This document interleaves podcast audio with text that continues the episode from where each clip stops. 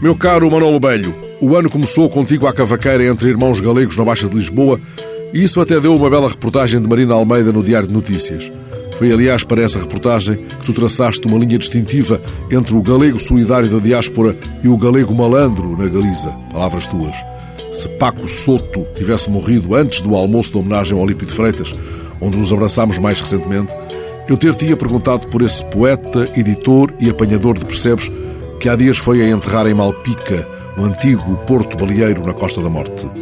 Esta Malpica galega tem também características que permitem a alguns investigadores estabelecer um fio comum com a explicação para outras Malpicas, incluindo a portuguesíssima Malpica do Tejo, pois outra existe também assim designada Malpica do Tejo, mas em Toledo. Não era este o fio inicial da conversa? Venho apenas perguntar-te se sabes de Francisco Soto Barreiro, o poeta e editor e apanhador de percebes que morreu perto da sua Malpica, levado pelas ondas.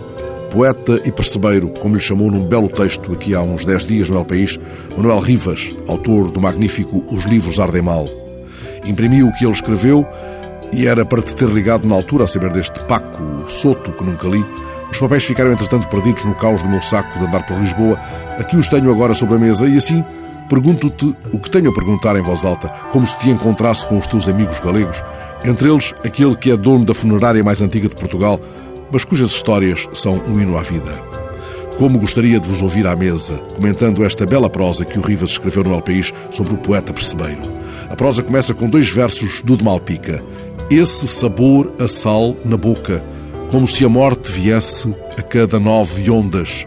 Ora, conta Manuel Rivas, as últimas palavras do percebeiro que fundou a editora Caldeirão, Rivas chama-lhe um viveiro de criação literária, as últimas palavras deste que o mar levou foram gritadas aos companheiros que com ele apanhavam percebos nas rochas.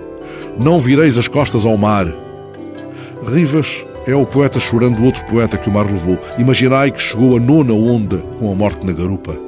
Paco Soto, ativista cultural, animador de artes de rua, não precisou de andar à chuva para toda a vida andar molhado, imerso naquilo que o cercava, a tal ponto que, quando aceitou ser candidato pelo Bloco Nacionalista Galego ao Congresso de Deputados, apresentou-se com estas palavras: Trabalho como percebeiro em Malpica, sou escritor e editor e quero mais mil primaveras para a nossa língua.